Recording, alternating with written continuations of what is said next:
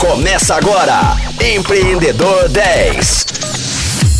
Fala, Rocktrônicos ligados no Empreendedor 10. Eu sou o Flávio Amaral e está começando agora mais um programa. Esta semana eu falo sobre inovação nas esferas pública e privada com Thales Dias. Thales é jornalista com MBA em Digital Business, tem formação em Ciência Comportamental, Nudge e Política Pública.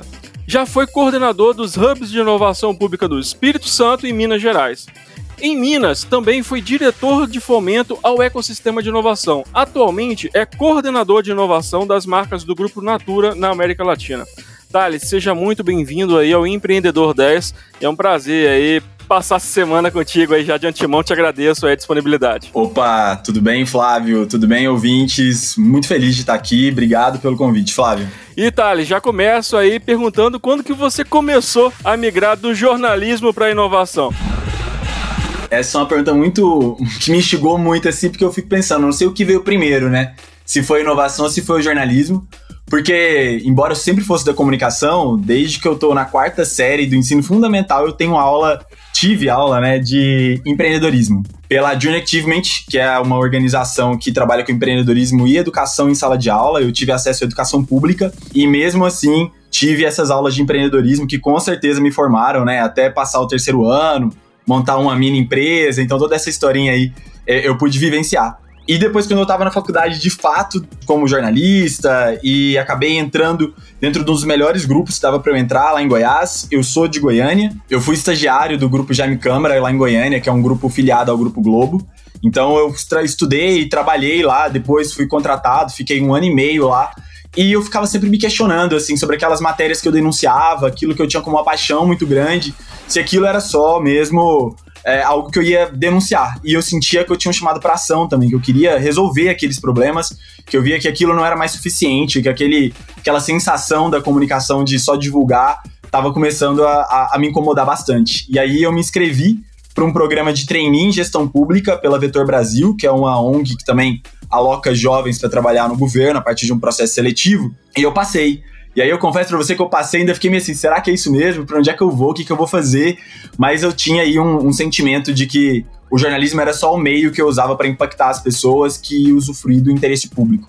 E dentro do governo eu poderia potencializar ainda mais esse propósito de impacto social, interesse público e mobilização de pessoas.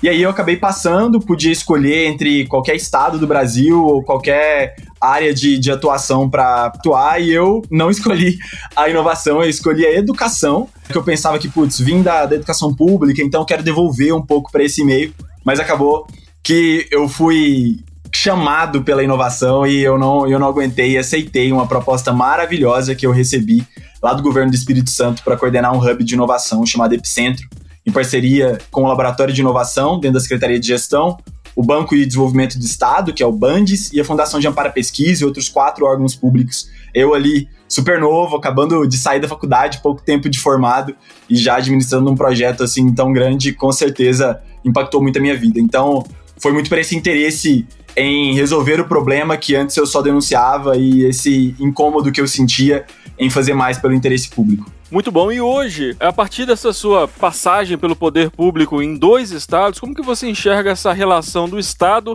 com o ecossistema de inovação? Eles são indissociáveis, assim, não dá para tirar um do outro. Tanto é que se fala muito em tríplice hélice, né? A, a, o envolvimento entre a academia, as empresas e o governo, quíntupla hélice, já envolvendo mais pessoas, investidores, enfim, outros atores mas eu vou até além, sabe? Assim, a, o governo é quem regula tudo hoje. Você pode ter qualquer corrente ideológica, mas hoje, como funciona no nosso país, é que o governo regula tudo. E por conta disso, a inovação também acaba encontrando no governo como uma barreira ou como uma potência. E a gente tem aqui alguns casos, como já foi o caso da Uber, da Nubank, da Boozer, que todos eles já tiveram suas operações ameaçadas no país por conta de uma questão regulamentar. Então, se a gente achar só o que o governo é ruim e se afastar dele, a gente está acabando nos sentenciando também a uma, a uma era pouco tecnológica ou pouco inovadora. Então, se o governo, se a gente não estiver próximo dessas ações do governo, a gente também está muito distante da inovação no nosso dia a dia. A tecnologia, ela é muito excludente também. Então, acaba que se o governo não estiver envolvido, a gente acaba mantendo a tecnologia só os grupos que já têm essas condições de poder usufruí-la, né? Então, quando o governo assume e ele entra nessa, nessa discussão, ele faz com que todo mundo use e usufrui dessa tecnologia e ele consegue chegar em muita gente onde a iniciativa privada ou o terceiro setor não consegue chegar. Eu acho que nenhum deles sozinhos são bons o suficiente, todos eles precisam estar juntos e por isso o papel do governo nesse ecossistema ele tem uma função muito além só do que descritiva ou observatória. E qual a importância de se pensar essa aliança com o poder público para o desenvolvimento de um ecossistema de inovação? Ainda assim, na linha dessa, da, da resposta anterior, eu acho que essa segunda é extremamente pertinente. É um propósito quase que preventivo, Flávio, porque a gente espera acontecer o problema para lidar com ele. Então, depois que o Uber chegou, depois que a, o Busa chegou, e aí é que os mercado, o mercado começa a se movimentar, as empresas tradicionais começam a se movimentar e questionar todas essas mudanças, essas alterações. Então agora, quando o governo se coloca no, no meio ali como mediador desses dois pontos, ele em vez de trabalhar para resolver um problema, tentar diminuir uma taxa ou tentar fazer com que o Busa continue operando e, e, e transportando aí os seus passageiros de forma regular, de forma legal, ele podia se preocupar em pensar isso antes, né? Então, se o governo já pensasse na inovação antes disso virar um problema, se ele já tivesse áreas de inovação estruturadas, como a gente tinha aí no governo do estado de Minas, como também eu já trabalhei no estado do Espírito Santo, e tem um ecossistema incrível aí dentro de inovação pública no governo brasileiro e mundial, a gente pode pensar como potencialidade. Então, quando chegar algumas questões, a gente não tem que lidar ela como um problema, e sim como uma solução. A gente tem o caso do Open Bank aí agora, para mudar e alterar um pouco desse sistema financeiro que a gente vive hoje. E se o governo já estiver pensando sobre o Open Banking hoje, a gente, quando as empresas que aparecerem, as empresas que surgirem para criar tipos de negócio em cima dessa, dessa tecnologia, a gente já vai ter um, uma ambiência muito melhor para elas trabalharem, para elas inovarem, para elas gerarem mais emprego, renda, melhorar a vida do cidadão, melhorar a vida do consumidor, do cliente. Então, se o governo participar dessa conversa antes, a gente tem uma potencialidade do ecossistema assim absurda e gigantescas e não tem como separar um do outro.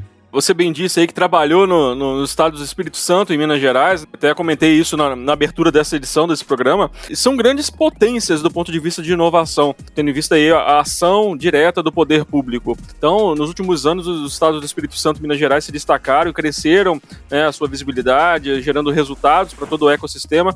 Como que você enxerga esses dois estados? Eles tiveram a, a mesma estratégia de, pra, de ação para poder gerar esse resultado e ganhar esse espaço todo?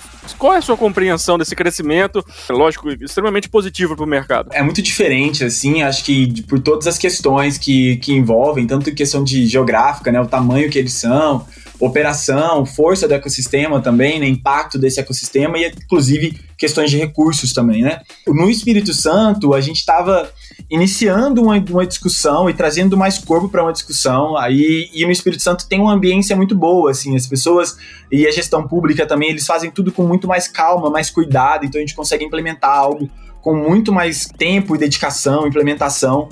E em Minas a gente já tem outros, outros ativos muito benéficos, como por exemplo um ecossistema pujante, né? Um ecossistema que vibra, que tem muitas startups. A gente é, mensurava que mais de mil startups em Minas Gerais e dos mais diversas frentes, se colocando ali como o segundo maior do, do país, assim, e de uma potencialidade absurda.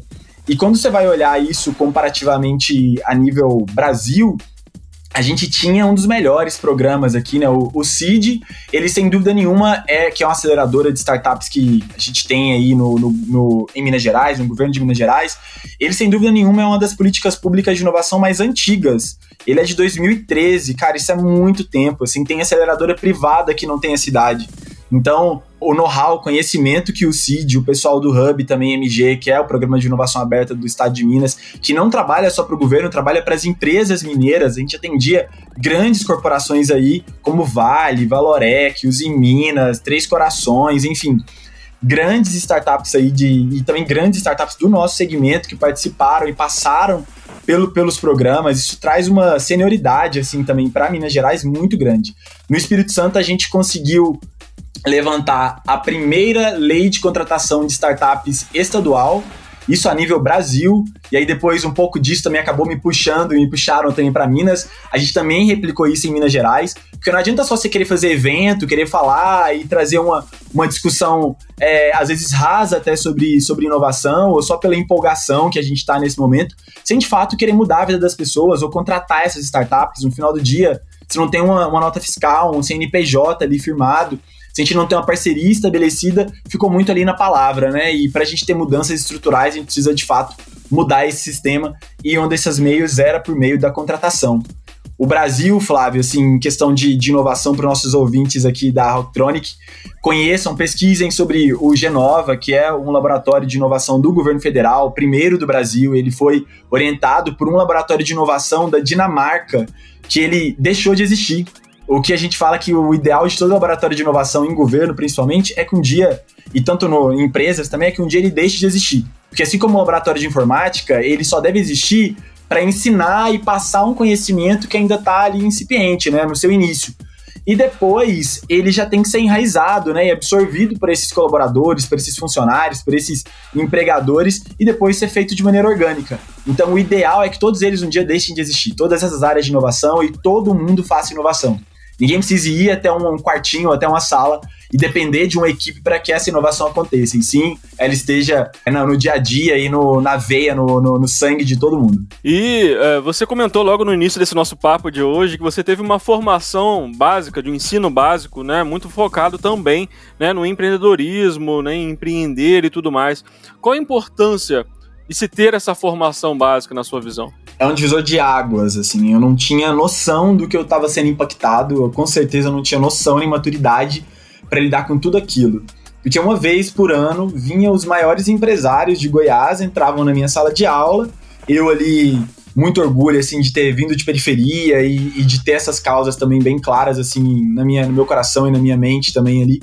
E para mim era uma distância absurda, né? Esses empresários chegarem e estarem ali falando comigo e interessados em mim e, e eu ter uma noção de, de investimento, sobre sustentabilidade, sobre empresas, mundo de negócios, aprender a fazer uma entrevista até de fato no segundo ano montar uma empresa mesmo com os meus colegas e simular ali um ambiente de venda, de produção.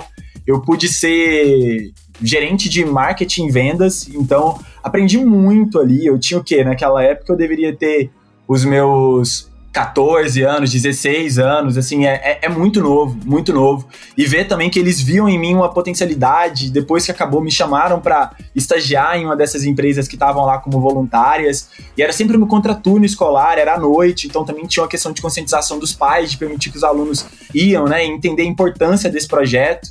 Eu saí, então, assim, encantado com isso, com os projetos da Junior Achievement, que eu acabei entrando para dentro da instituição, me aproximando das pautas deles e levantando muitas discussões lá internamente que com certeza fizeram toda a diferença no meu currículo quando o pessoal do lado do Espírito Santo quis me, me, me chamar para essa vaga de coordenar esse hub, porque eles já tinham visto projetos que eu tinha tocado completamente amador, assim, com um monte de gente nova, adolescente também, querendo fazer transformação de empreendedorismo na nossa cidade é, de transformação social também na nossa cidade através da inovação.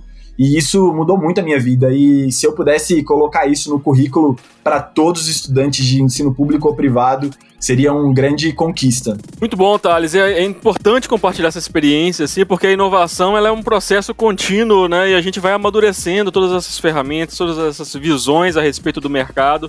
E aprender isso desde cedo e se espelhar em alguém que já está no mercado deve ser realmente né, de grande impacto para toda a vida.